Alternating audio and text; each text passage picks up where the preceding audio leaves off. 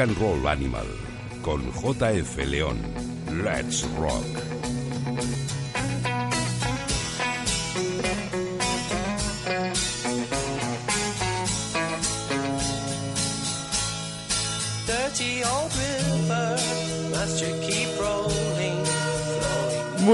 Bienvenidos todos a una nueva edición de Rock and Roll Animal que hemos arrancado con la música de los Kings, la banda de los hermanos Davis, de la que dijo David Bowie que jamás había escuchado una canción mala y la verdad es que razón no le faltaba.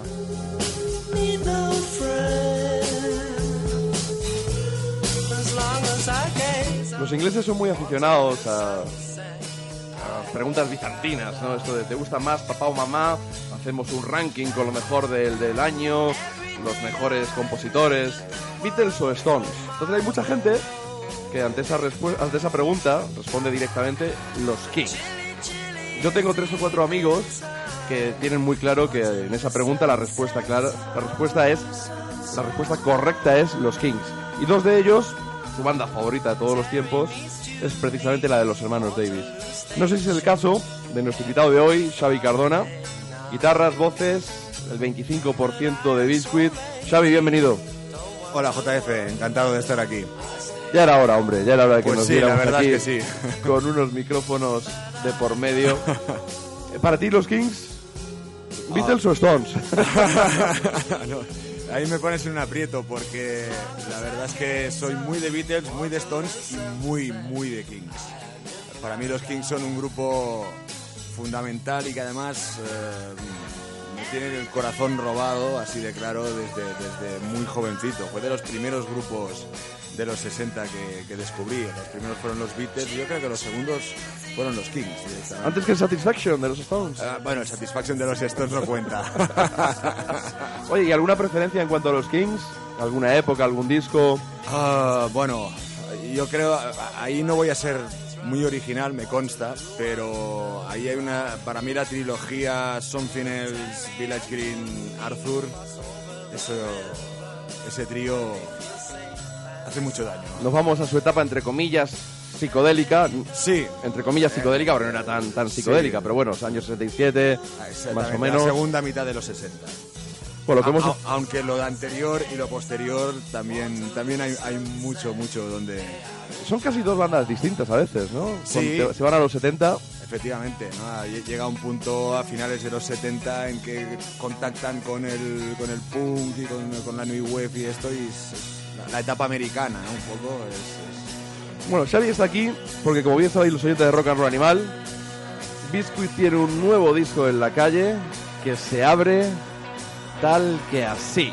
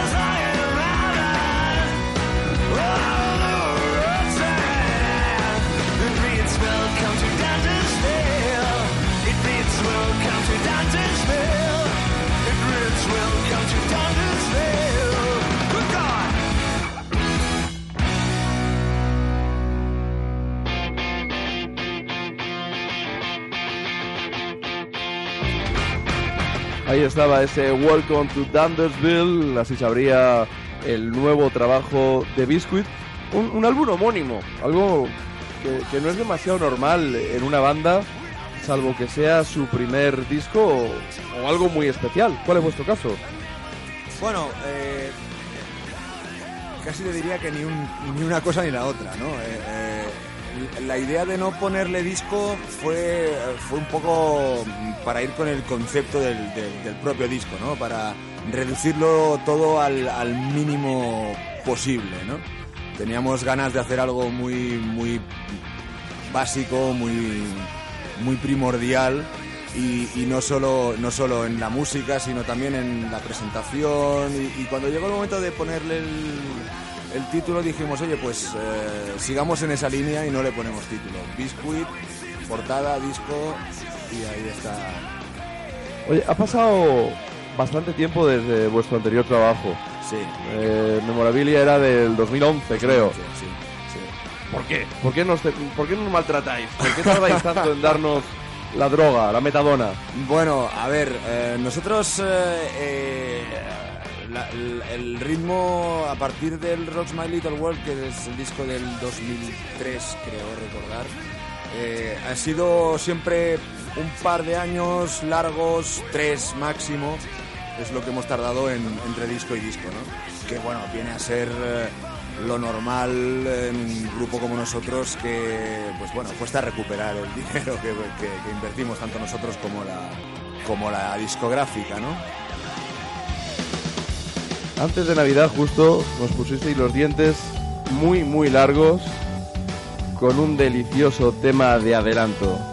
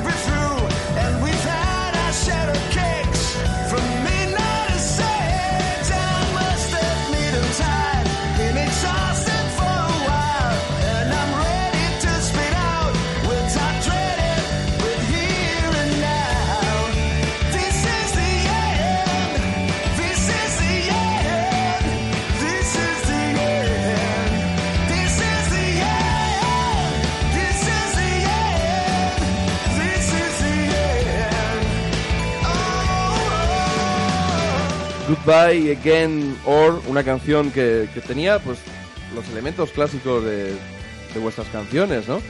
Esas melodías, esas guitarras, quizá no tan musculosas en esta ocasión, unos arreglos muy chulos que quizá nos hicieron pensar que el disco iba a ir en, en una dirección más melódica. Sí, sí.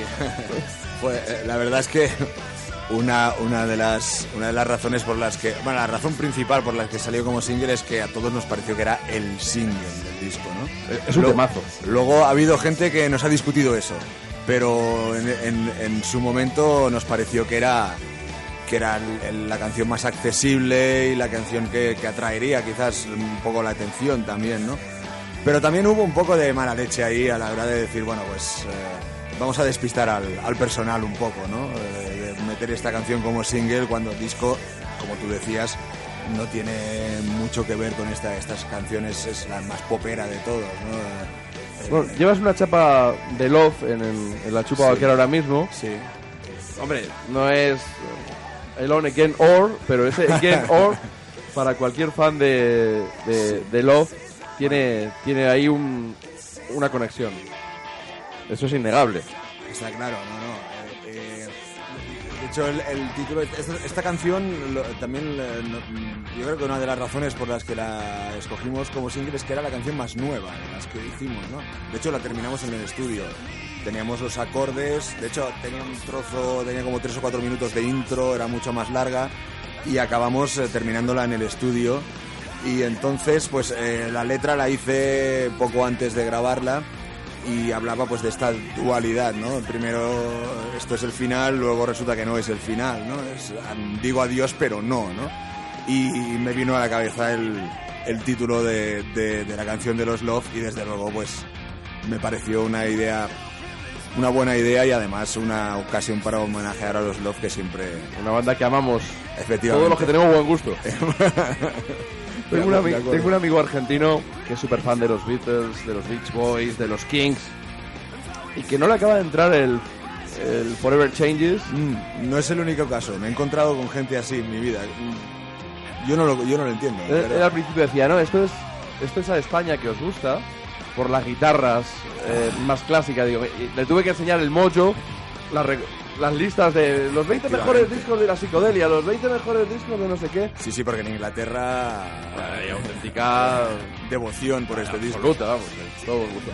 Lo que decíamos eso, que claro, escuchas Goodbye Game Or, pero luego te llega el disco, escuchas el Welcome to Thundersville, luego Blame Me, y de repente, cuando van pasando los temas, llegas a la sexta canción, Ajá. ya el título dices, Angus Young. Pero claro, es que arranca tal que así.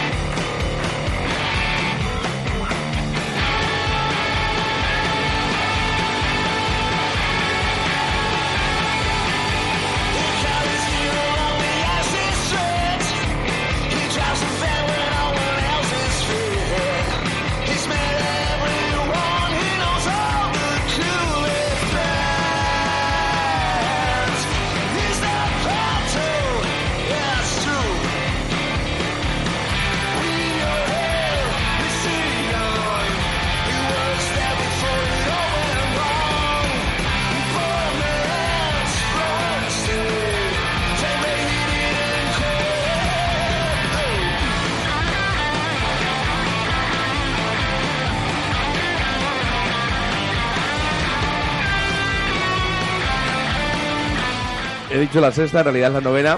Para mí esta guitarra, más que ACC, es casi Motorhead, este, este punteo final. La verdad es que ahora, escuchándola ahora, me ha venido a la cabeza Motorhead. Sí, el punteo. Desde luego el estribillo tiene, tiene todos esos ingredientes que, que Biscuit le ponéis a, a vuestras canciones. ¿Por, por qué Angus Young? ¿Teníais la necesidad de rendir algún tributo? En lugar que a Malcolm, que es el que De está hecho, malito. de hecho, la, la canción se llama Agus Young. Cuidado, que aquí esto, esto es importante. ¿Te puedes creer que he leído los títulos de- del disco 17.000 millones de veces? 17.000. Y he leído siempre, Siempre. Angus claro, Young. Claro, es que, es que solo con verlo así a primera vista eh, es, lo que hay, ¿no? Angus. Eh, ¿Esto es intencionado es o...? intencionado, es intencionado. Qué cabritos. Es, es un juego de palabras, eh, es- es- en este caso que creo que se le ocurrió a mi hermano, eh, porque la canción, eh, eh, en concreto esta canción está dedicada a un, a un colega, un amigo de San Feliu de Guíxols, del de uno de los puntos calientes musicalmente de, de Cataluña. eh, A ver qué vais a decir vosotros. y esta gente, pues, eh, eh, Agus, Agus Segura es, es un, un chaval de allí de San Feliu, de- muy amigo de Santi, de todo un grupo de gente que, que están allí montando cosas, eh, festivales, conciertos, etcétera, etcétera. Y es un poco un homenaje, está, está basada en él como personaje, pero es un homenaje a toda la gente que, que hay por los pueblos y las ciudades de España montando cosas para grupos como nosotros, ¿no? Que te traen la cena, que te, buscan el hotel, te traen para arriba y para abajo. eh, gente con pasión, que sin los cuales, pues, eh, grupos como nosotros lo tendríamos jodido para tocar. Bueno, pues ah, ya me has robado la pregunta en la entrevista, ¿no? Pasa- En cualquier caso, puedes preguntarme lo que quieras sobre ACDC. Bueno, lo que está claro es que en este disco hay un poquito más, más de mala leche y cuando se os conoce desde hace tantos años, uno se puede preguntar, ¿de dónde sale esta mala leche? ¿Rajoy? ¿Más? ¿Los bancos? ¿Las eléctricas? Eso por descontado. Sí, no, a, a ver, el, el ambiente que vivimos, obviamente somos gente, somos gente de mediana edad, tenemos nuestras familias, tenemos nuestros trabajos, por suerte todavía, y, y evidentemente pues eh, vemos el mundo y vemos nuestro, nuestro entorno y evidentemente tenemos muchas razones para ponernos de muy mala leche. Algo de eso hay. Eh, luego, bueno, pues eh, también... Pues lo que nos queda. Eh, exactamente, sí, sí, y, y más que habrá, por, por lo que parece. Eh, luego también está todo el tema de- del grupo, también, ¿no? Un poco la frustración que tenemos superadísima, pero que también está ahí. Pero yo, yo creo que más que mala leche, que también hay, eh, lo que hay es ganas de, de, de liar la parda, ¿no? más, Ganas de gresca. Exactamente, ahí, ahí. Bueno, cuando he dicho lo de mediana edad, he ido a corregirte, te iba a decir, quieres decir cuarentón, ¿verdad? Efectivamente. Bueno, pues a, a mí he de confesar que con una canción en particular conquistasteis mi corazoncito a golpe de nostalgia. Una canción que me llevó a pues, unos cuantos años atrás. Ajá. Rock and roll animal.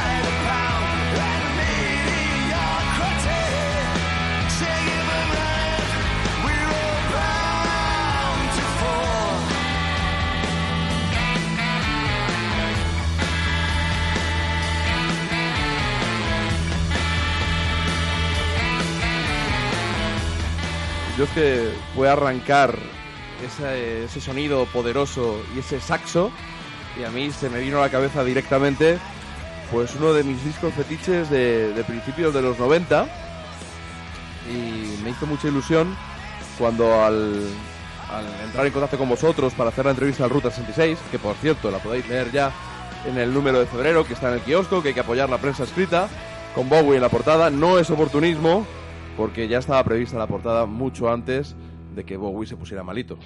O más bien que supiéramos que estaba malito, ¿no? Que lo de Bowie llegó de golpe. Y las revistas, quien trabaja en esto sabe que eso no se improvisa un día para otro. Ya había un artículo preparado, la portada estaba ahí. Y lo que decía es que cuando entré en contacto, ya no sé si hablé contigo o con tu hermano, no sé con quién de los dos. No recuerdo. No sé quién respondió al Facebook. Pero el caso es que os lo comenté, lo de los Hypnotics, y dijisteis, es que Soul, Glitter and Sin es uno de un disco que os ha marcado. Efectivamente, sí, sí, absolutamente.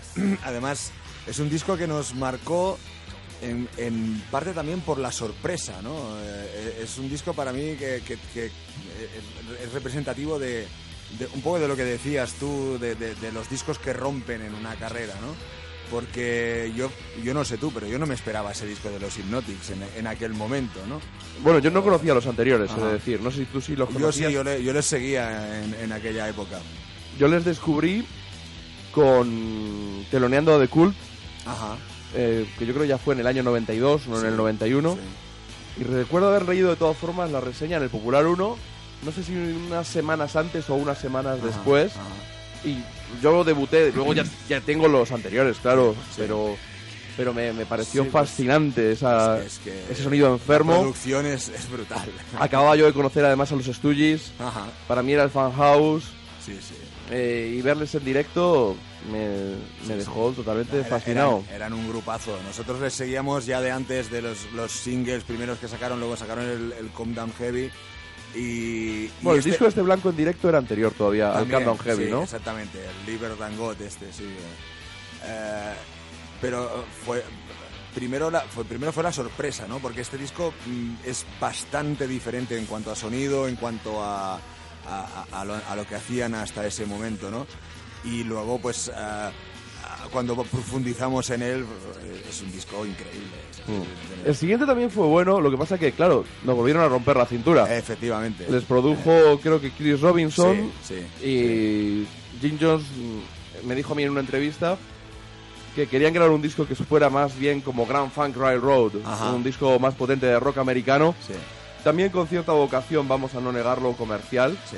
para llegar a más gente. Y a mí me decepcionó, luego es un disco buenísimo. Sí, pero a, mí, a, mí, a mí me gusta, pero es más convencional, ¿no? Sí, sí. Me, parece más convencional a mí. es más, un rompe- disco- más rompedor escuchar esto de fondo. Eh, mira,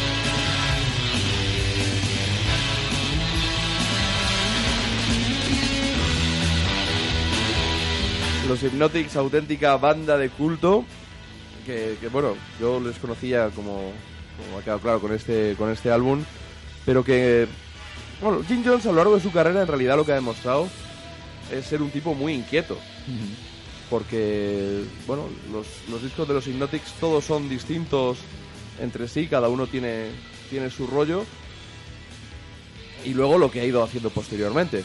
Ahora la gente le, le ha conocido por la Jim Jones Review, que empezó siendo un rock and roll de los 50 con mucho piano, pero a la vez super high energy. Y ahora con Righteous Mind viene a tocar dentro de nada, en, Ah, no en marzo viene a tocar, viene a Ajá, tocar. Tienen un par de singles, han sonado en Rock and Roll Animal.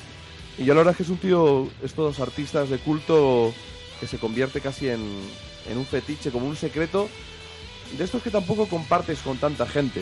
Yeah, Estoy de acuerdo.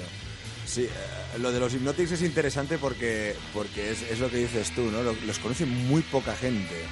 Cuando de, cuando de hecho fueron, fueron precursores de muchas cosas, ¿no? Acabaron grabando un disco con Sub Pop porque ellos ya hacían lo que hacían muchos grupos de Sub Pop tres o cuatro an- años antes, ¿no?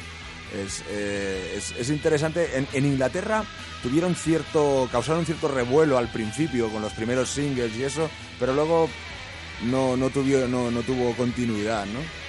Pero de todas maneras es, es un grupo y, y- y me hizo mucha gracia que dijeras eso porque, mm, si te digo la verdad, no fue intencionado lo de, lo de la Unthinkable, ¿no?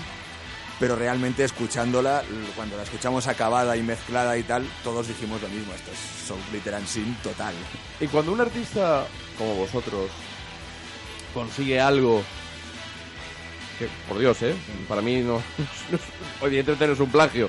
En todo caso, un homenaje, aunque fuera inconsciente, aunque fuera involuntario. eh,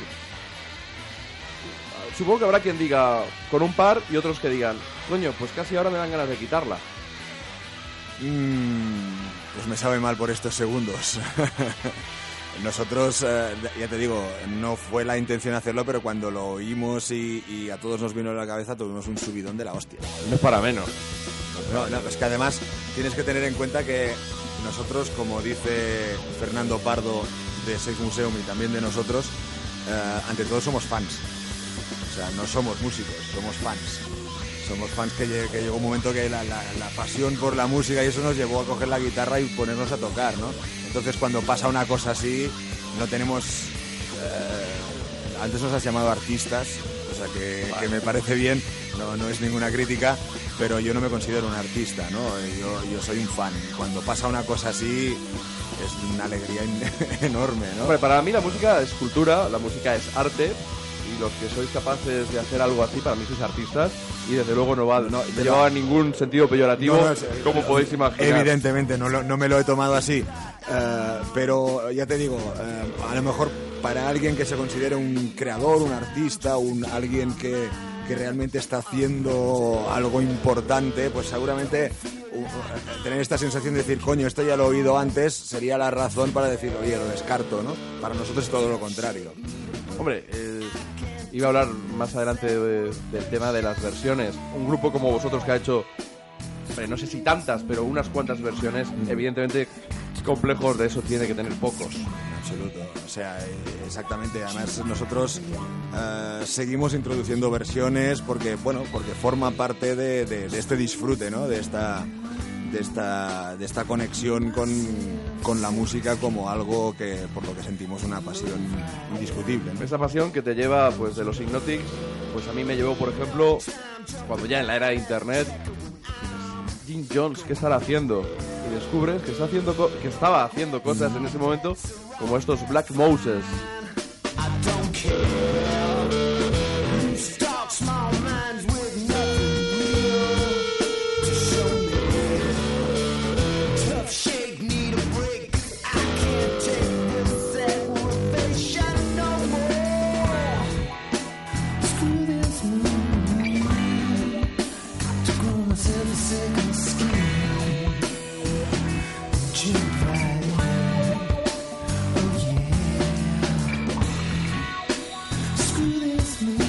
Verdad es que con todos los proyectos de, de Jim Jones, me da pena cuando se acaban, pero luego aparece el otro y digo, coño, qué bueno. me pasó con Black Moses, grabaron creo que un par de discos nada más. Bueno, yo creo tengo dos. sí. Yo tengo este. No, no, no, no- no sé. Creo que grabaron dos, pero es. Este. Es- Este. ¿Este es el que está sonando? No. Vale. Este no lo tengo. Yo tengo el que está sonando. Échale un vistazo mientras. Pero, pero no me. No, no, no, no quiten mucha atención, ¿eh? No, son muy, muy buenos.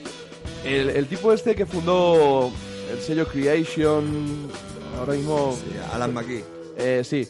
Eh, tenía previsto pegar pelotazo con ellos, igual que con Bell Race, igual que con los Hives. Pero al final con estos es con los que menos. No llegó a hacer nada en realidad. No. Y ya luego surgió la Jim Jones Review, que fue un pelotazo y fue cuando me di el gustazo de entrevistarle y conseguir que me firmara pues muchos muchos discos, ¿no? Jim, Jim Jones. Y a ver ahora, con Righteous Mind tengo muchas ganas, muchas ganas de verlo en directo. Vamos a hacer, si te parece, un poquito de arqueología galletera. Venga. ¿vale? En la entrevista en el Ruta, es inevitable que aquí haya algunas preguntas pues repetidas, ¿no? Porque no todos los que estáis escuchando el programa eh, leéis el Ruta 66. Tampoco vamos a hacer toda la entrevista igual, porque para los que lo leáis va a ser un rollo. Y aparte, se quedan cosas en el tintero, ¿no? Eh, de hecho, cuando os pregunté si os arrepentíais de algo en vuestra carrera, dijisteis que del nombre del grupo. Yo, en este ¿Por caso qué? fui ¿Por yo. qué? Hombre, porque me parece una horterada de nombre absolutamente espantosa.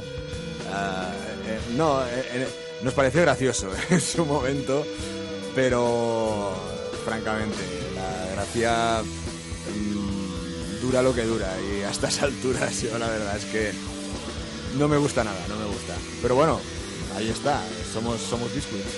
¿Te atreverías a elegir un, un nombre ahora? Uf, ahora mismo no. Bueno, tras vuestro primer EP, me imagino que sería un puntazo aparecer en el tributo de una banda como Boom.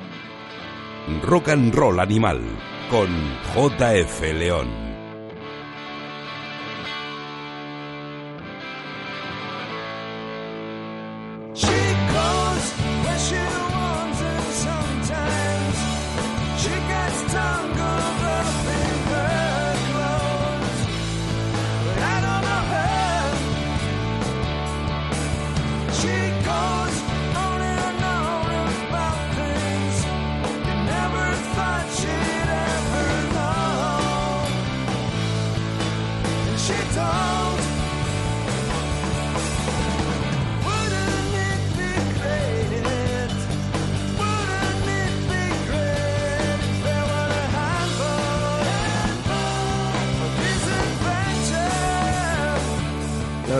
No, recordaba tener ese tributo a, Boom. Me lo he encontrado ahora buscando, preparando la- el programa, preparando la entrevista.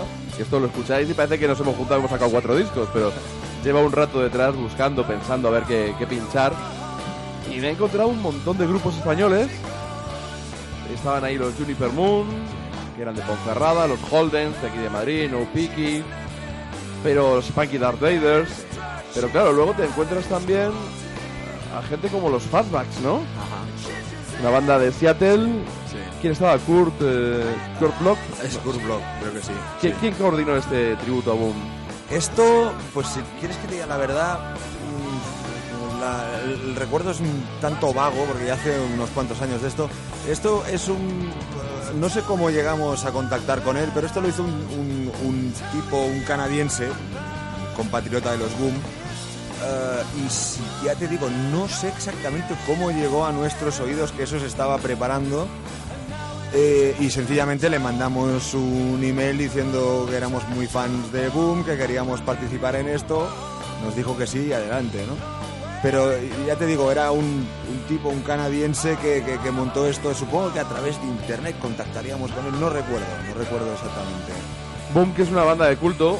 que tiene- para mí lo que tienen en común con vosotros es un tanto inclasificables, ¿no? Porque no son power pop, no son punk, Bueno, no es hard rock. Yo creo, yo creo que aquí está el- la, la- la conexión y, y la, y, y el hecho de que nosotros éramos muy fans de Boom, somos muy fans de Boom, sobre todo del, del, disco, del What is disco. Sensation. Exactamente, a mí me parece un discazo absolutamente impepinable, ¿no? Ah, y seguramente es por eso, ¿no? Eh, eh, hay mucha guitarra, mucha melodía, eso es una... Vuestra seña- seña de identidad. Exactamente, eso, sin eso no vamos a ninguna parte. Eh, pero ah, por otro lado no eran el clásico grupo de punk pop de la época, ¿no? Tenían ese algo más mm, rock and roll, lo que decías, lo que decías tú, ¿no? Y la identificación era total. Bueno, a vosotros siempre os han gustado las versiones y lo habéis dejado claro, rindiendo tributo a bandas como Boom o a los Sunny Boys.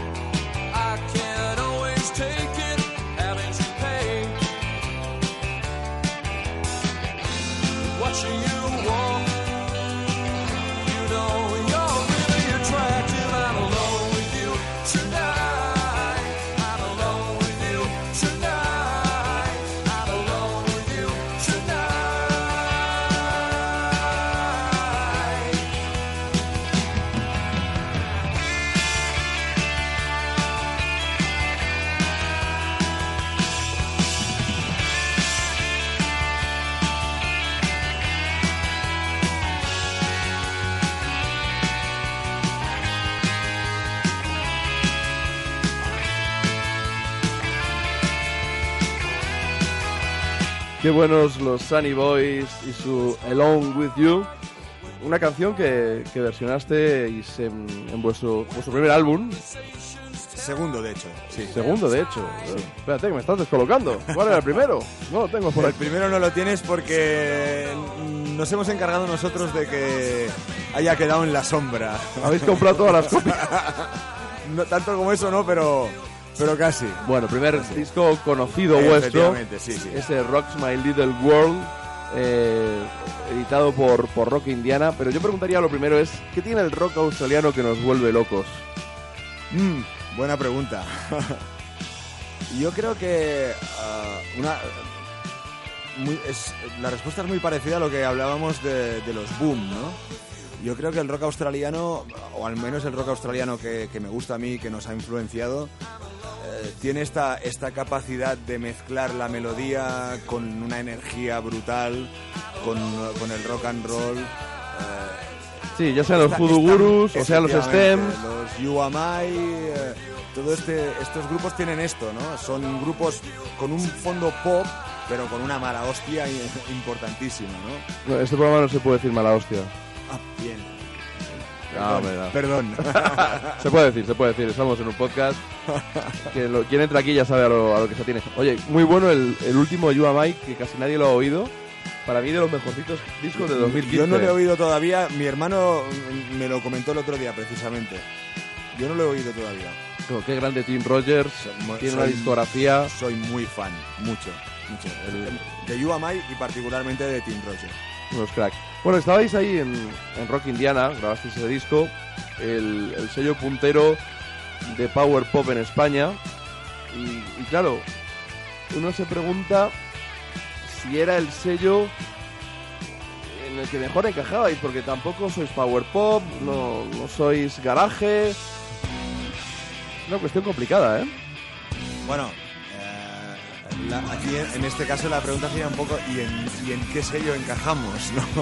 Hombre, podría haber sido Monster, Animal, Bueno, sí, Animal claro. Records también. Sí. No, no, a ver, eh, eh, en cierto modo,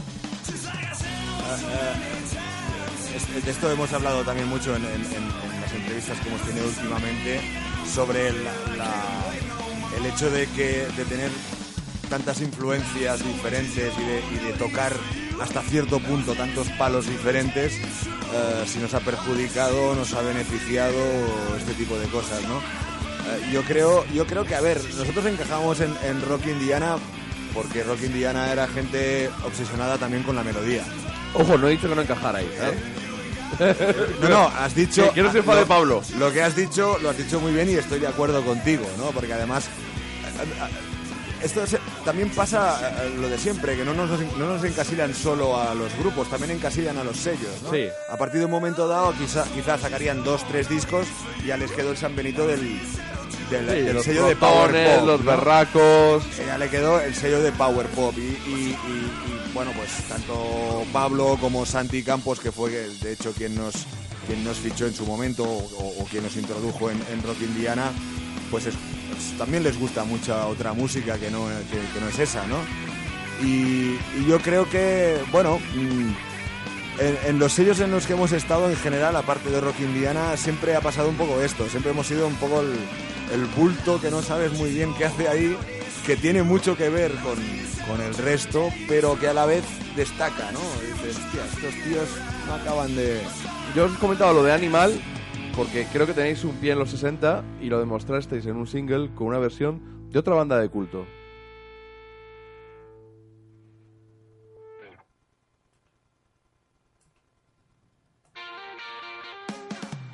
Los Flor de Lis y su Hold On. Está en un single finalmente, ¿no? No, es- yo creo, ah, si quieres decir la verdad, creo Oh. que está en una de las dos versiones del Time for Answers. No sé si está en, la- en el vinilo o en el CD solo, sé que está en- solo en una de las dos versiones. Vale, el CD que yo tengo no. Vale, pues entonces está en el vinilo. Lo tengo en un CDR Ajá. que ponía Time for Answer más dos.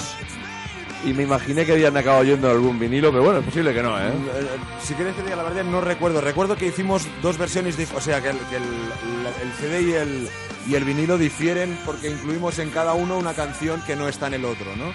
Y Hold On, Hold On era una de ellas. Lo que no recuerdo dónde está. Creo que, creo que en el CD. Creo. Creo recordar. Vamos a dejar sonar un poquito y salimos de dudas en un momento.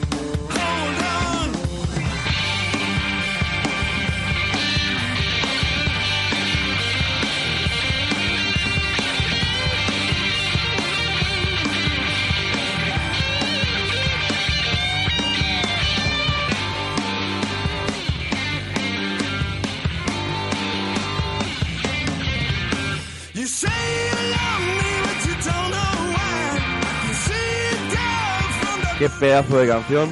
Aunque estábamos aquí discutiendo, porque en el CD no viene, pero tú crees que aunque no lo ponga, Yo creo, yo creo recordar que está como hidden track, que se llama. Escondidilla, vamos. Efectivamente. Eh, y, el- y lo que decías del CDR eh, es muy posible que, que sea un promocional o lo que sea, que estaba todo, ¿no? O sea, todo lo que grabamos. Porque ya te digo, en el vinilo hay una canción que no está en el, en el CD. Bueno, yo- Y en el CD está, yo diría que está Hold On, pero sin, sin, sin salir en el, en el listado, ¿no? yo me sentí afortunado pues cuando nos adelantasteis a unos cuantos, pues eh, el disco que acabó siendo disco del mes de Ruta 66, Sí, lo recuerdo. que lo reseñé yo, Sí, señor. que para mí señor. fue un orgullo pues poder hablar bien de, de discos que es lo bueno que tiene la prensa especializada y ser fan como tú dices. A mí cuando me, me piden hacer una crítica mala de un disco, digo, vamos a ver, de un disco que no me gusta, tengo que escucharlo tres o cuatro veces para hacer una, una reseña seria si no me gusta. Yo quiero escuchar cuatro veces un disco que me gusta y no es que solo haga críticas positivas, es que evito hablar de cosas que no me gustan. Tengo... Hemos saltado ahora, esta es la original de, de Flor de Lis. Es la ventaja que tenemos, creo yo. Eh, bueno, es lo que, lo que hablábamos antes de ser fans eh, por delante de todo, ¿no? Eh, es- a nosotros nos pasa lo mismo. eh, paralelo se puede establecer, ¿no? Nosotros, si fuésemos músicos profesionales, si nuestro, si nuestro, eh, digamos, día a día dependiera de, de la música, pues seguramente tendríamos que comernos, niños. efectivamente, literalmente, además.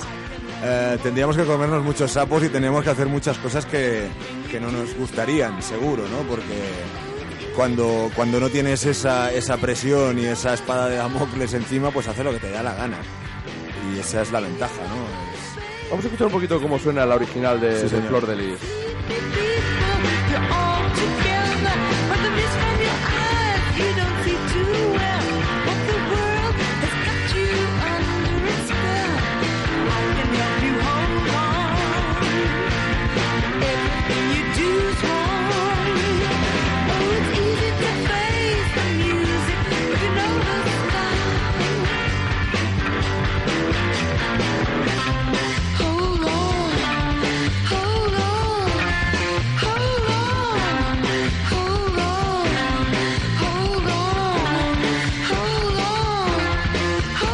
Todavía se me abren las carnes cuando recuerdo los veintitantos pavos que me costó este CD en, Meloco- en discos Melocotón hace 15 años. Y hace 15 años veintitantos pavos eran muchos, Sí, muchos euros, sí, ¿eh? sí. Yo, también, yo también lo tengo y recuerdo que me costó un ojo de la cara también. Supongo que no faltarán algún amigo de estos que. Quizá menos ahora, pero, pero antes, ¿no? Que bueno, que sin estar demasiado metidos en la música, conocen algunas cositas y al final os acusan de, de escuchar grupos raros que no conoce nadie. De elitistas. La palabra es elitista. De eso tiene mucha culpa el Ruta 66. De esa cultura que nos ha dado, no es necesariamente popular, Ajá. pero sí bandas que se me antojan ahora imprescindibles para nuestra Hombre, nuestro ver. Sí, sí. a ver, en ruta nosotros, ah, claro, estamos an- hablando de antes de Internet, estamos hablando de antes de las tecnologías, de los móviles, todo. Entonces, pues tú te guiabas, tenías tus referentes, que era el programa de radio, si tenías la suerte de tener un buen programa de radio cerca, eh, algún fanzines y en nuestro caso cuando íbamos a Barcelona pues comprábamos los fanzines que, se vendieran por algunas tiendas y sobre todo y por delante de todo el ruta, ¿no? Para ver qué, de qué hablaba Jaime y de qué hablaba Ignacio. Efectivamente. Hablábamos antes de los Hypnotics, yo me acuerdo, o sea, veo ahora mismo la página con las fotos de esos tíos de la primera vez que leí sobre los Hypnotics, ¿no?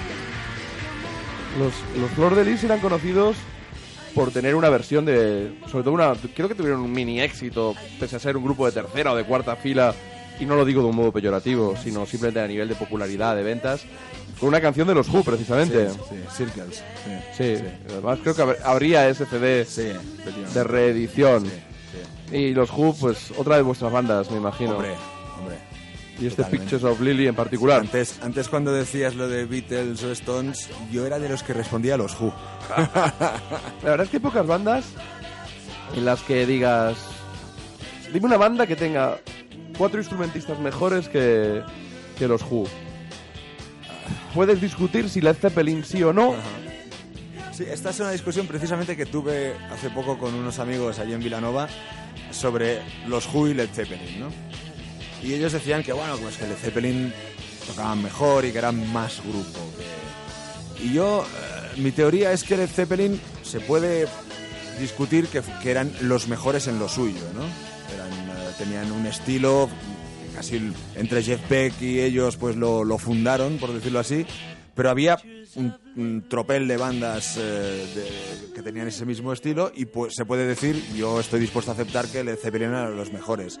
Los Who son un estilo, son una categoría, son únicos.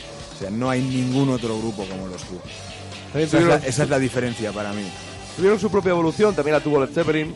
Yo soy más Led Zeppelin, pero vamos, me, me flipan los Who, evidentemente. Sí, sí, Pero yo me refería más a, a grupos, quiero decir, coges, coges dos cantantes, Robert Plant, Roger Daltrey, dos monstruos.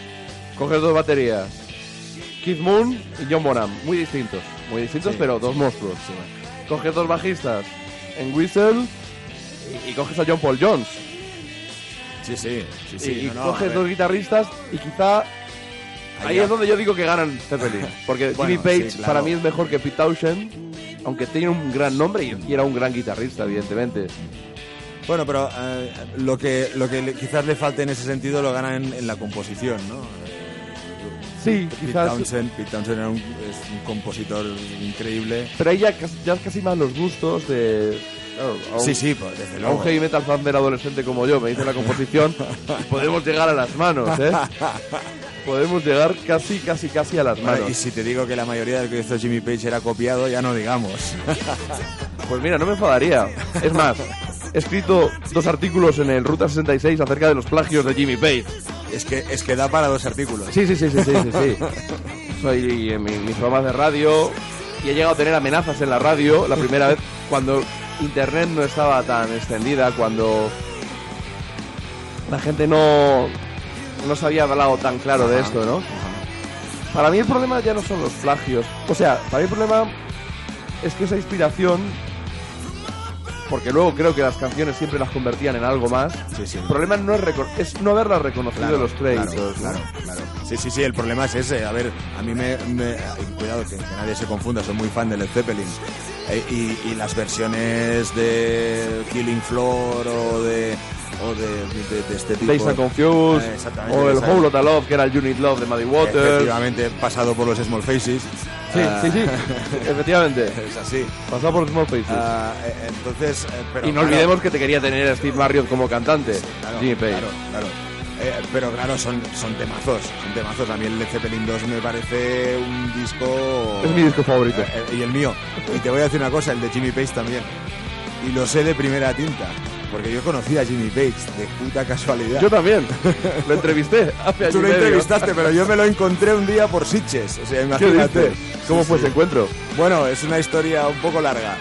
Pero... Tienes un minuto.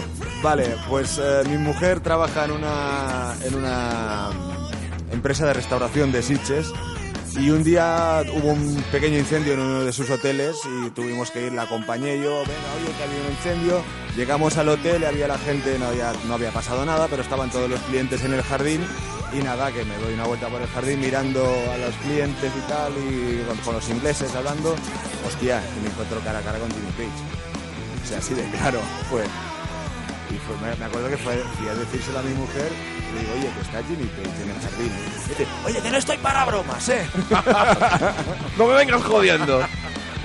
No, para mí la, la verdad es que mi- en, en mi carrera, por llamarla de algún modo periodística, si tuve que quedarme con un momento, evidentemente fue la entrevista en persona en Londres a Jimmy Page, que me firmara el Zeppelin 2, la foto con él. Yo lo tengo firmado también el Zeppelin 2. ¿Lo llevabas encima ese día o qué? No, al día siguiente, como estaba en el hotel, se lo di a mi mujer para que me lo firmase. Vámonos de nuevo a Australia con otra de esas bandas raras que no conoce ni Cristo, porque además esta fue bastante efímera. Un- una canción que has seleccionado tú y que me ha hecho recordar que yo tenía este disco. Vamos con los Monarchs. Rock and Roll Animal. JF León. T minus 15 seconds. Guidance is internal. 12, 11, 10, 9. Ignition sequence start. 6, 5, 4,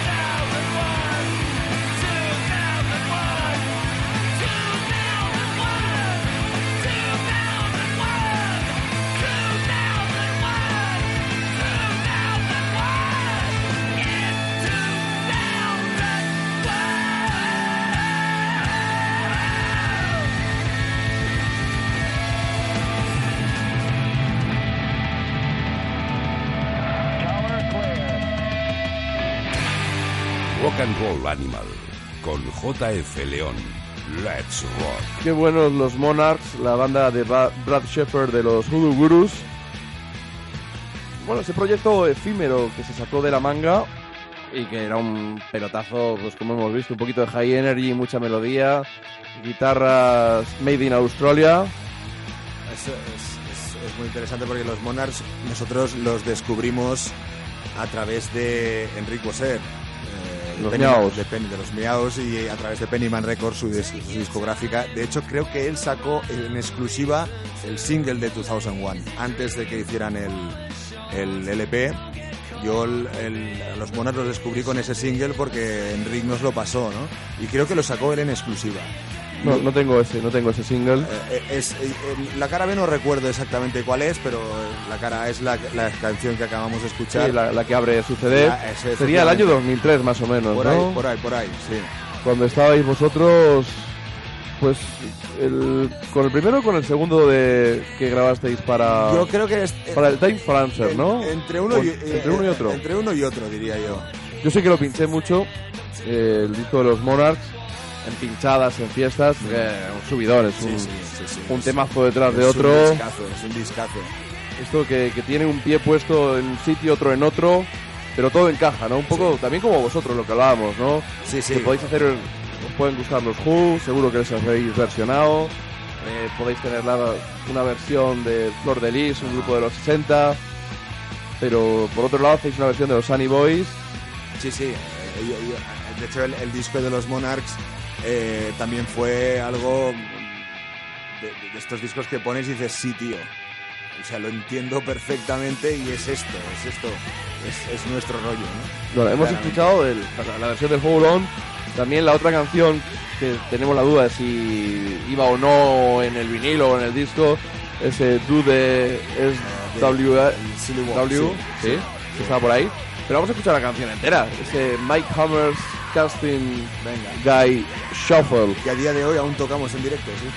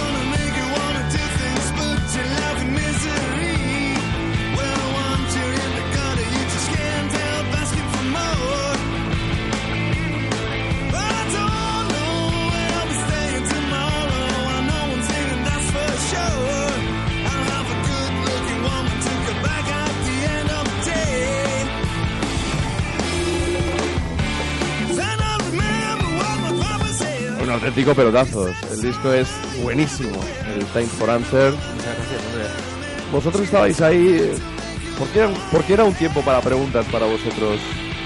Bueno, esa, esa, esa canción, que es la que da el título al, al disco, es una de, de las canciones políticas, ¿no? De, las canciones de, mala leche, que decíamos, a pesar de que estamos hablando del 2005, ¿no? Pero ya por aquella época teníamos muchas razones para estar de mala leche. Y es, bueno, es, una... Lo de Time for Answers es... eh, se me ocurrió a mí después de ver una rueda de prensa, creo que era con Acebes o con alguno de estos que había por aquella época, eh, en que muy hábilmente se dedicó a no responder absolutamente nada de lo que le preguntaban, ¿no? Qué simpático. eh, sí, Yo me imaginaba yo que un político iba a intentar no responder a las preguntas. Efectivamente, no, tampoco es algo tan extraño eh, y de hecho por, por eso eh, eh, por eso hice la canción, ¿no? Porque fue un poco darte cuenta que, que incluso me, me me sorprendió porque hasta hasta qué punto yo estaba acostumbrado a eso, ¿no? Ya, es algo bueno, es lo que hacen, es lo que hay, ¿no? Y cuando no debería ser así en absoluto, ¿no? Tendría que ser lo contrario. Cuando, cuando a un político, alguien que tiene una, una responsabilidad pública, le hacen una pregunta, por muy incómoda que sea, tiene la obligación de responder, ¿no? Y a partir de aquí pues hice una canción pues sobre eso, sobre la capacidad que tiene la gente, no solo los políticos, sino mucha gente, de, de esquivar responsabilidades, de esquivar eh, preguntas incómodas, pero necesarias, ¿no? Sí, pero ya te digo yo que nos queda Mili. no, no, no, ya te digo, eso pasaba en el 2005, eh, continúa pasando y, y las razones para la, como decíamos antes, las razones para... Pastor Cabrera van van a estar ahí. Ahí, ahí, ahí, ahí están. Oye, en este disco eh, teníais, bueno, no estaban solo Fermín y Ángel como base rítmica, ¿no? Sí. Y, y tu hermano Armand, sino que teníais un, un quinto biscuit ahí, a Javi a los teclados de, de los Fortune Tellers, que, vamos, yo recuerdo cuando escribí el disco, me, me llamó la atención respecto a vuestros discos anteriores, ¿no? La inclusión de ese teclado. Sí. Bueno, nosotros siempre, eh, eh, el, el teclado siempre es, sobre todo el Hammond, ¿no? El órgano eh, nos ha gustado mucho. Somos muy fans de Small Faces, por ejemplo, de, de- de este tipo de grupos. Eh, y bueno, surgió la oportunidad de, de- en aquella época toca- tocamos bastantes veces con los Fortune Tellers y hay muy buena relación con ellos, los llamamos nuestros hermanos madrileños, ¿no? Y, y hubo la oportunidad de que Javi viniera, no solo vino Javi, también vino Sergio, que canta en Holdón, por cierto. Eh, y, y bueno, pues fue... Vino, de hecho, vino para tocar en un par de canciones y acabó tocando en casi todo el disco, ¿no? Eh, Este tipo de cosas que pasan. Con los amigos son cosas que pasan de, de vez en cuando. Efectivamente. Oye, vamos a ir rescatando eh, alguna otra banda de estas malditas que nos gustan a nosotros. Eh, la banda de Nick Solomon, hombre, ese casi un lord británico del food, de la distorsión y también de- del underground, desgraciadamente, ¿no? Sí, sí, sí lo es. De hecho, tuvimos oportunidad de conocerle en el Popsilia de este año y en Bilbao tocamos con ellos, les teloneamos un par de días y, y bueno, es un placer ver que cuando, cuando un ídolo tuyo es, es tan de puta madre como esperas que sea, es una gozada. La verdad es que fue increíble. Pues vamos con ellos, con Baby's Front y su Down in the Well.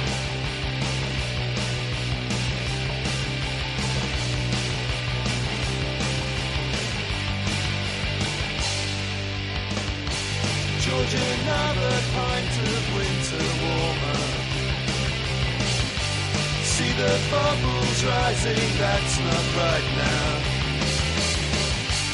Cans and bottles and the guilt of the disposer. I never was one for preaching. You never know who you're reaching. But now I seem to do it most of the time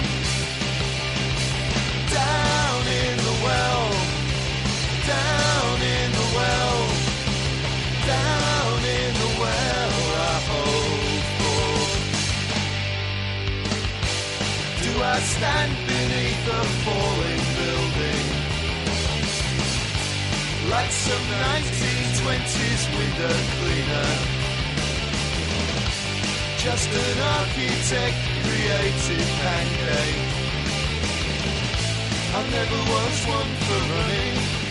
There's always something coming. Wherever you hide, it always finds you asleep. Down in the well, down in the well, down in the well, I sleep dream.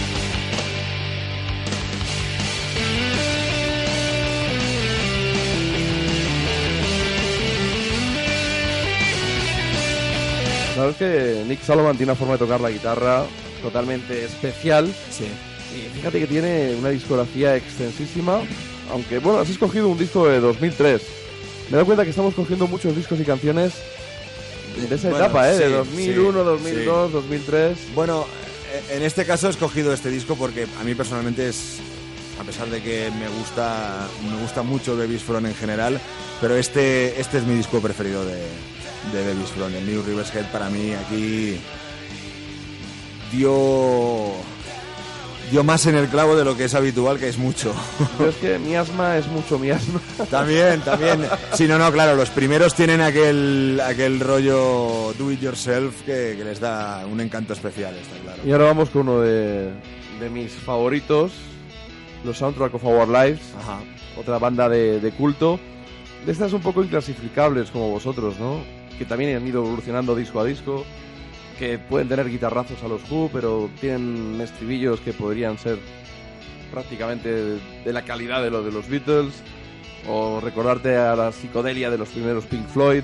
No sé si tienes alguno, algún favorito especial de, de soundtrack. Mm, Pues la, ver- la verdad es que no. eh, eh, lo que es interesante de este grupo, que, es, que me parecen buenísimos y en directo eran la hostia. Sí, directo Tenían un directo increíble, Impresionante. Increíble. Ah, lo, que, lo que es divertido es que eh, es uno de esos grupos que hemos descubierto porque alguien los mencionó relacionándolos con nosotros cuando nosotros no los conocíamos. Eh, ha habido varios casos ¿no? Eh, de, de- de grupos así. Urge Overkill sería otro grupo.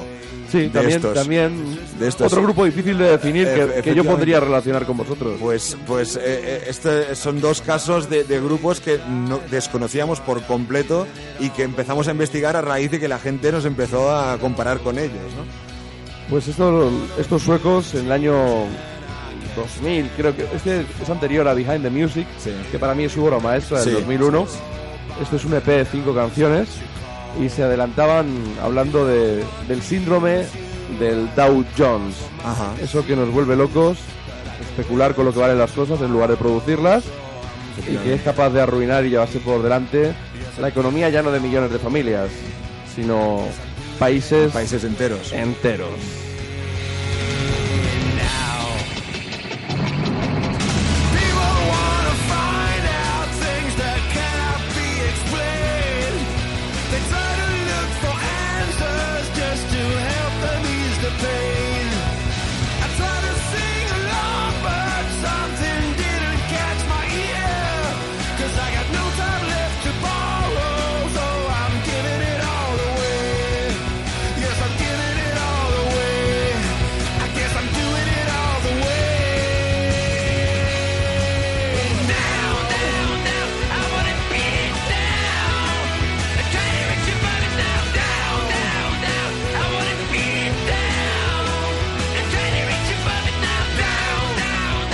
Esta canción me, me flipa y recuerdo una vez que señor no me pillaron con la guardia bajada y se hicieron una versión de ese tema que yo no, no esperaba en, ningún momento y tardé en reconocerla.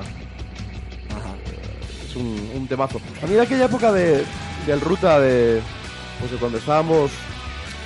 O sea, no, no quiero sonar nostálgico, pero sí es cierto que en aquel momento vosotros erais un grupo que entiendo que incluso desde dentro de la banda estaría la duda por vuestra edad, por vuestra circunstancia, de hasta dónde podía llegar o hasta qué punto os podíais dedicar a la música, o nunca os planteasteis No, esa disyuntiva. no, la verdad es que no. La verdad es que desde el principio la música fue es, es algo muy importante para nosotros y tiene un papel importantísimo en nuestras vidas, pero nunca, nunca hemos tenido ninguna intención de, de dar el paso de profesionalizarnos y de ganarnos la vida con la música. En parte porque hay que tener los cojones muy bien puestos, con perdón, y en parte porque también se daba un poco de bofetones con nuestra con nuestra filosofía de, de todo, ¿no? De, cómo te- debía funcionar el tema este, ¿no? Bueno, a mí aquella época me recuerda a veros artísticamente en un trampolín hacia arriba, Sí, sí. desde luego, y lo puedo asociar pues esos recuerdos a Soundtrack of Our Lives o haber peleado muy mucho, muy mucho en aquella época con Jaime para conseguir que una banda japonesa ocupara la portada del Ruta 66. Por supuesto, me refiero a los Michel Gun Elephant. Un pedazo de banda. Llegó, llegó a decirme ahora que hemos hablado de los Who. Jaime Gonzalo, aquí es donde te vas a enfadar. Llegó a decir que eran mejores que los Who. un poco, un poco ¿eh? Ja- Jaime le gustan las botades. Ya, ¿tú- ¿Le llegaste a ver en el Serie Z? En... no, nu- nunca los vi en directo. Bueno, fue el único show que dieron en España. Le tuve que comer mucho la cabeza a Juan Cacheta, el organizador Sí, del, sí. del festival, para que los trajera junto con Radio Berman. Hizo un par de festivales bastante potentes con los Hydromatics, con los Helicopters, también con otras bandas que, que también a otra, otro sector, ¿no? Más Hanoi Rocks, los Twisted Sister, bandas más de, de hard rock. Pero ver a, a los Michel Gun Elephant fue desde luego un momento muy especial.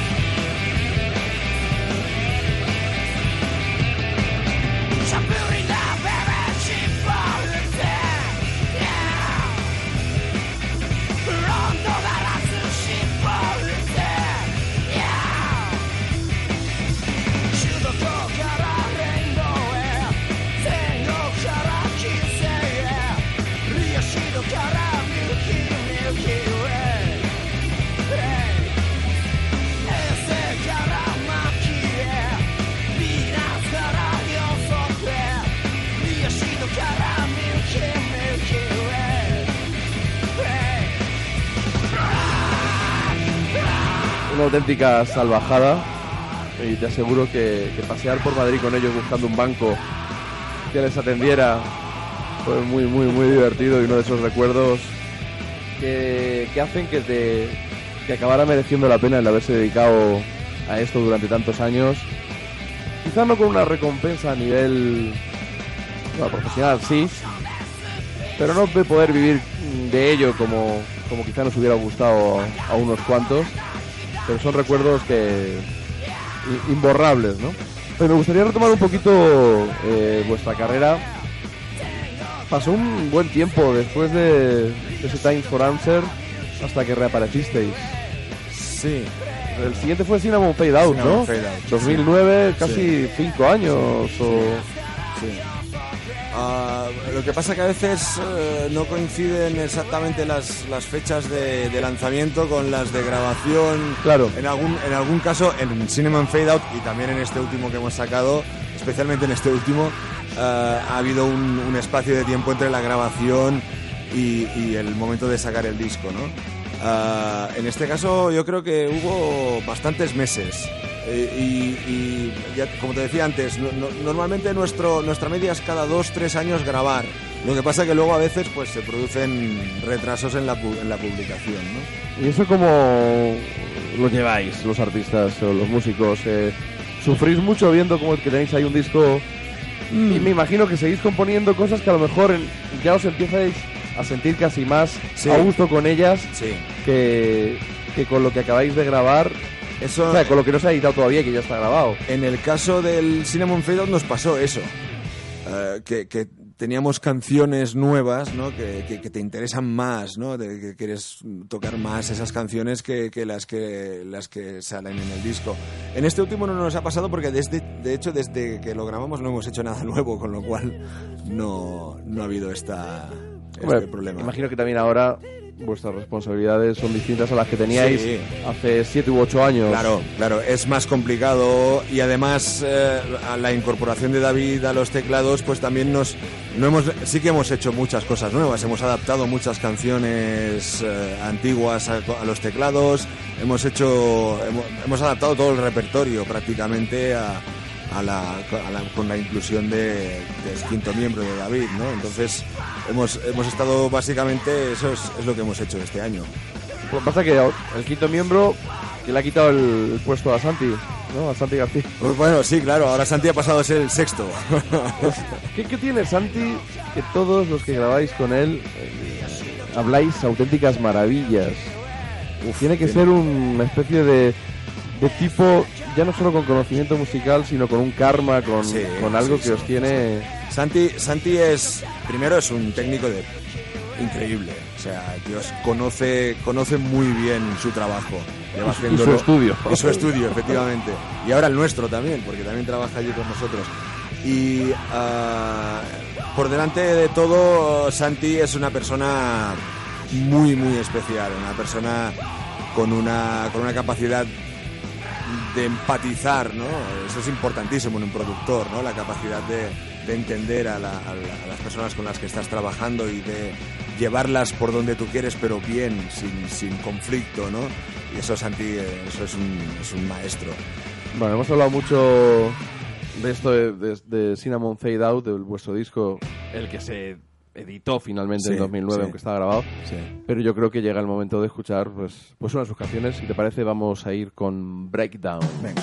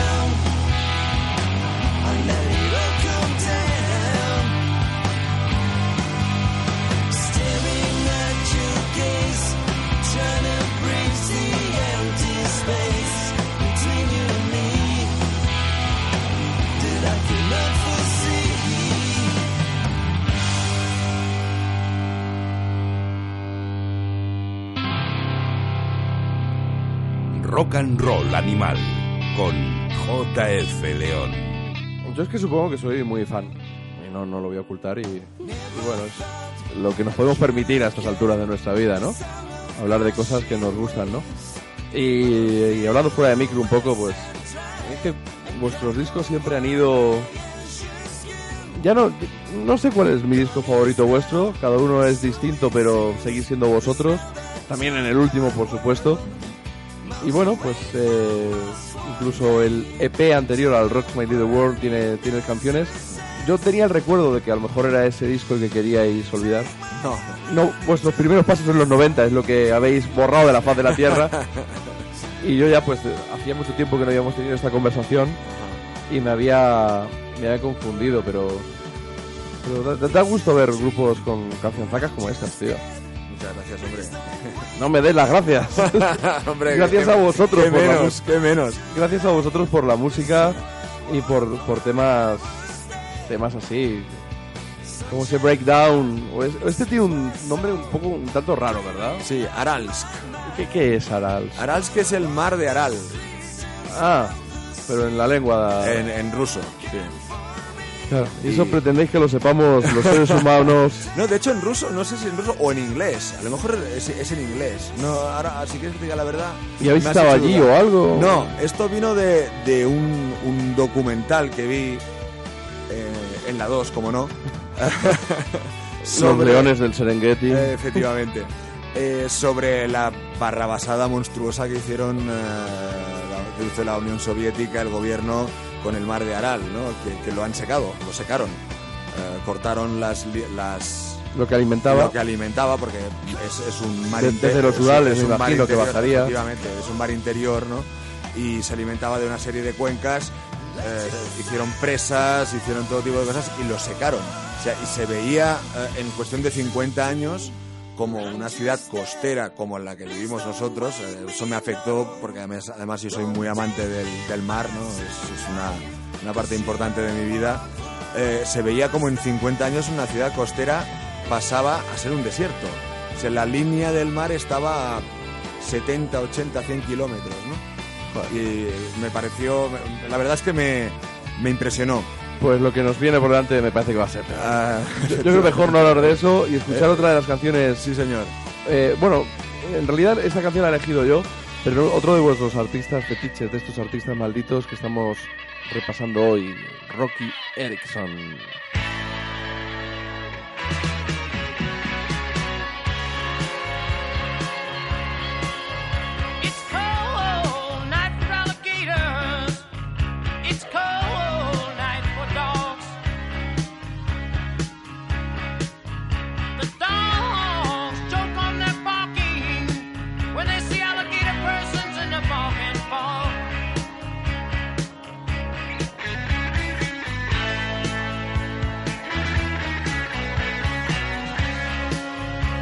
Rocky Erickson, otro de los grandes, aquí en este caso con los Aliens.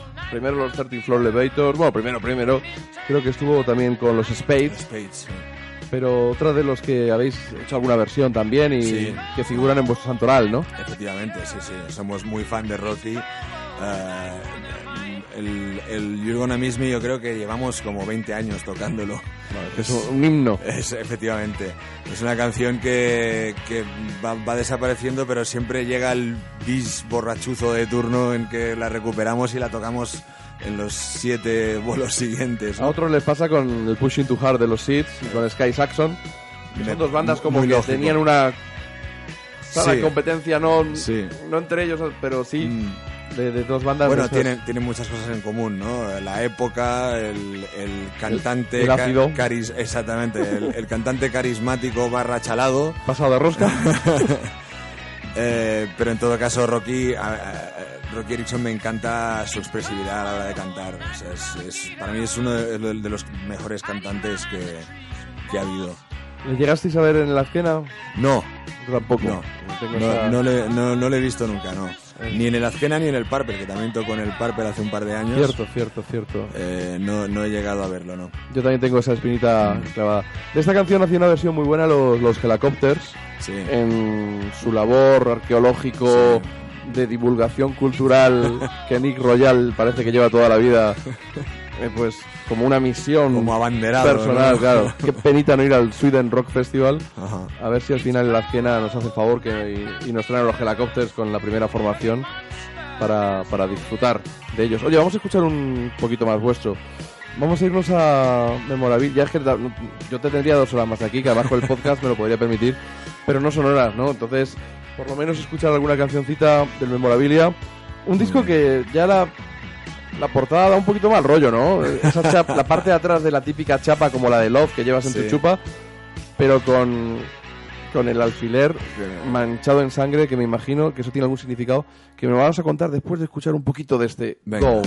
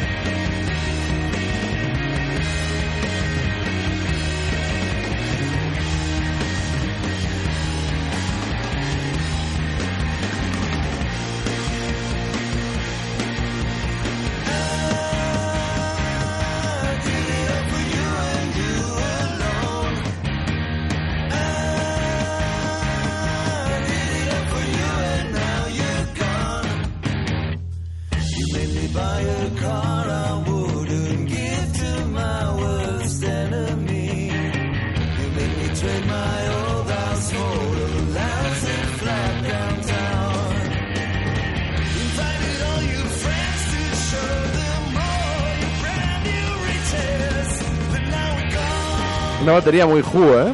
Mucho. Se nota aquí Hombre, eh, los Who son una gran influencia, esto está claro. ese baquetear tan dinámico, dejando respirar la batería. Eso es auténtico Kid Moon.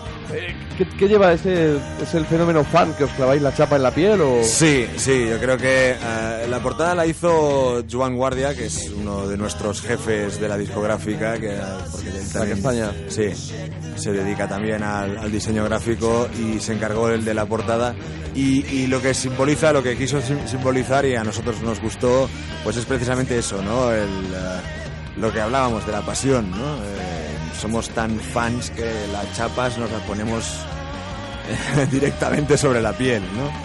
Eh, ¿Borrachos alguna vez, seguro? No, no me tires de la lengua. Podríamos empezar a sacar muchos, Uf. muchos trapos sucios. Hablamos en, en la entrevista a Ruta 66 y me gustaría compartirlo también con la gente de Rock and Roll Animal. Hablábamos, eh, bueno, pues de estas bandas de culto, eh, de las aspiraciones en la vida y de hasta qué punto te el simple hecho de grabar buenas canciones, ser una buena banda, te puede satisfacer, ¿no? Y yo os comparaba pues con una serie de, de grupos que han ido sonando o que hemos ido hablando de ellos, eh, los Sex Museum, los Hypnotics. Y me di cuenta que las bandas que mencioné, había unas cuantas bandas en las que había hermanos. Ajá. Me di cuenta que estaban los hermanos Pardo en, en Sex Museum. Me di cuenta de que hablamos de Red Cross, también con los hermanos. Eh, los Screaming Trees es otra banda Sí. que mencioné y que no es que os parezcáis, pero también por ese rollo inclasificable, inclasificable sí. a veces.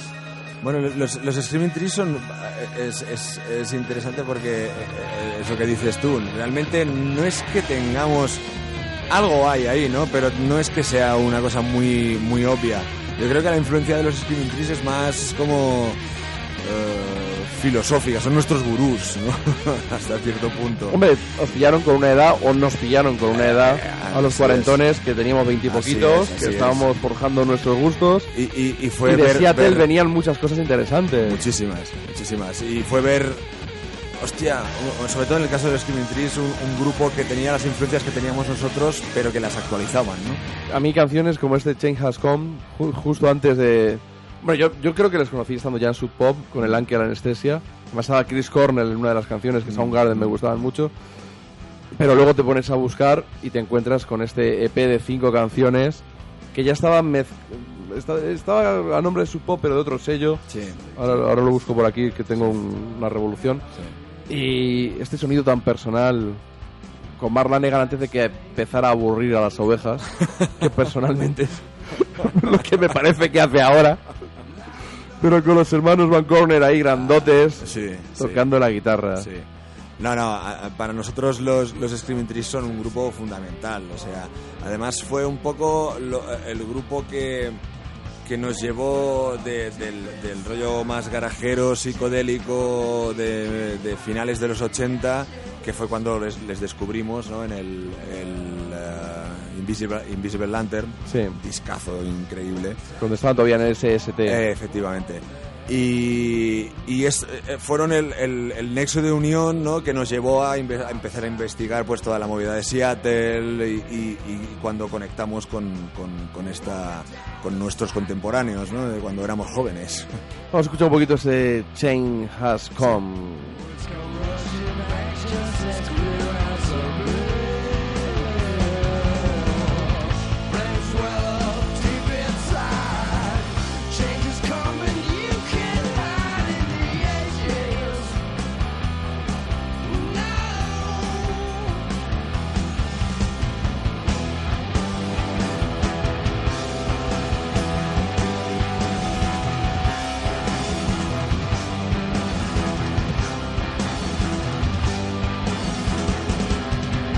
Es de esos grupos también que cuando te preguntaban si Pearl Jam o Nirvana, tú decías Screaming Trees, ¿no? Eh, por supuesto.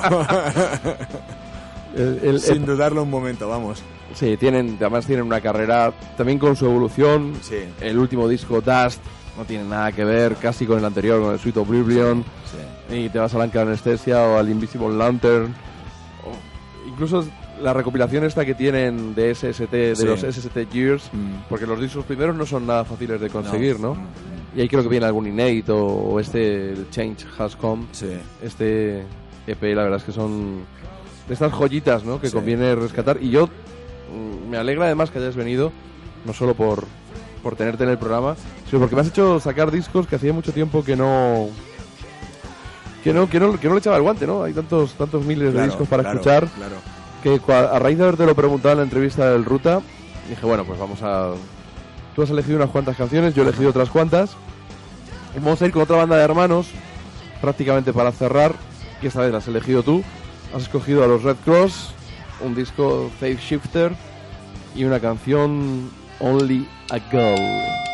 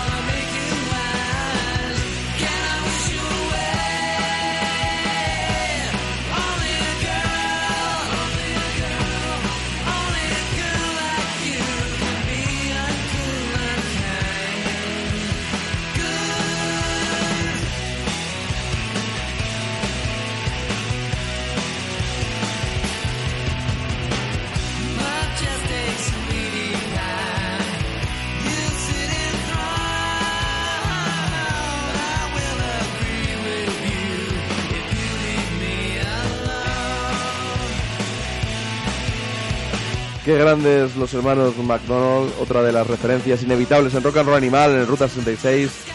Y en vuestra música, yo he de decir que en lugar del Face Shifter, si hubiera pretendido yo adivinar, que no me he puesto a pensarlo, me ha sorprendido casi que no cogieras una canción del Neurótica o del Third Eye.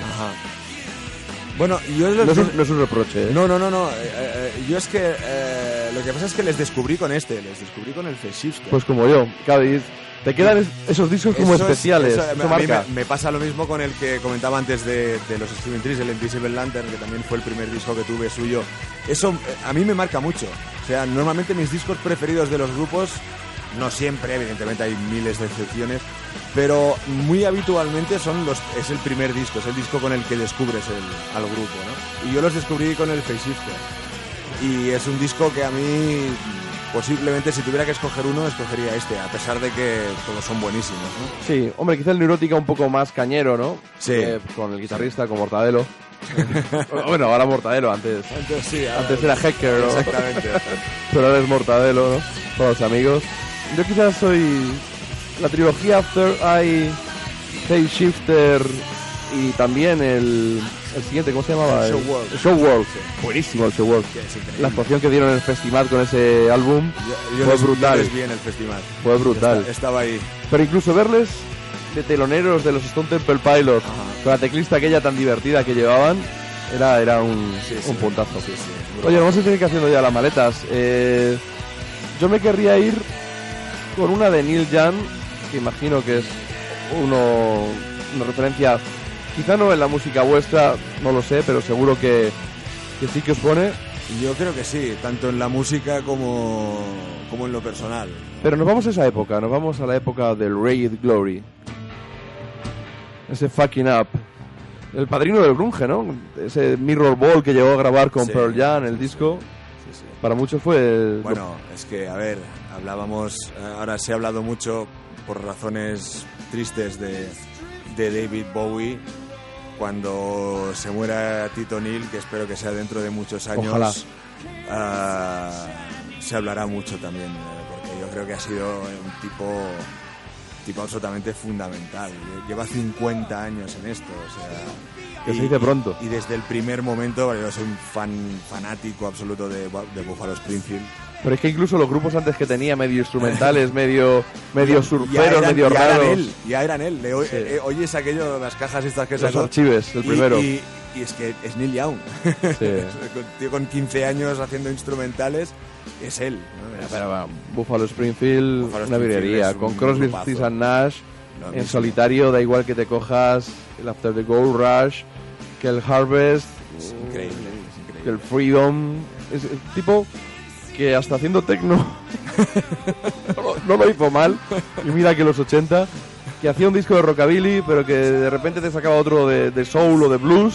Sí, sí, sí. Prácticamente, bueno, el- la revisión, el Blue Note Café que han sacado ahora, Ajá. mm, es un pedazo de disco. E incluso los últimos discos, sin ser una- sus obras maestras, pero No, no, pero siempre, siempre es él y siempre tiene algo que decir. ¿vas a ir a verle? Eh, no te digo seguro que sí porque hay muchos imponderables, pero por poco que pueda, desde luego. Aquí en Madrid nos han hecho la, la putada Del festival, del festival, que podía haber llenado el solo la caja mágica, Claro, claro. y al final pues Bueno, toca yo la- la única rodeado de Vetusta Morla. Y, Y yo la única vez que le he visto también fue en un festival en Barcelona, en el, en el Primavera. ajá. Y, y la verdad es que tengo ganas de verle por su cuenta y riesgo en un concierto, la verdad, de un bolo de la hostia. Pero, pero bueno, los festivales son los festivales. Ya, yo, yo le vi en el, en el espárrago en Jerez, Sí. que me había pegado un talegazo con una mediana del circuito en el pecho. Me caí de... Intenté subirme, fallé el pie, me falló el pie, caí de, de boca, me dio en el pecho, me quedé sin respiración y no disfruté nada del concierto. Luego en el Rock in Rio me dio mucha pereza ir, la verdad. Y me iré a Barcelona, ¿no? Me, me vais a tener por allí. Perfecto, pues, Así que... avísanos. Sí, sí, no, nos tenemos que encontrar. Creo que voy a hacer un doblete Azkena que el cartel va cogiendo Sí, color. porque es, es, es por la misma Sí, época, ¿no? es de la Azkena a Barcelona, que eso ya lo hice alguna vez. Irme el viaje y, y hay, que, hay que disfrutar. Claro que sí. Pues Xavi, mil gracias por, por estar aquí. Felicidades por vuestro disco Biscuit. Muchas gracias. Y conciertos, dime, ¿qué conciertos tenéis a la vista para que la gente os vea? Bueno, pues eh, después del fin de semana con Johnny Casino, ahora toca Barcelona el 26, viernes 26. Luego estamos en Zaragoza el fin de semana siguiente, que creo que es el primero de marzo, 4 y 5 creo que es, Zaragoza y Pamplona. Y al siguiente, que es 11 y 12, estamos en eh, Alicante y Murcia. Bueno, y si no, ya sabéis que ahí está Google. Efectivamente, sí, porque os he dicho los inmediatos, pero hay, hay más por ahí. Hay, hay- hay- la verdad es que estamos muy contentos porque estamos sacando bastantes bolos. Y luego ya sabéis que soy un Brasas en el Facebook, o sea que si vais a la página de Rock and Roll Animal, ahí de vez en cuando vamos colgando pues vídeos, canciones, fechas de conciertos, giras y de Biscuit, por supuesto, con todas las ganas y todo el cariño del mundo. Xavi, nos vemos en otra y espero que sea pronto. Sí, señor. Abrazo fuerte. Hasta luego.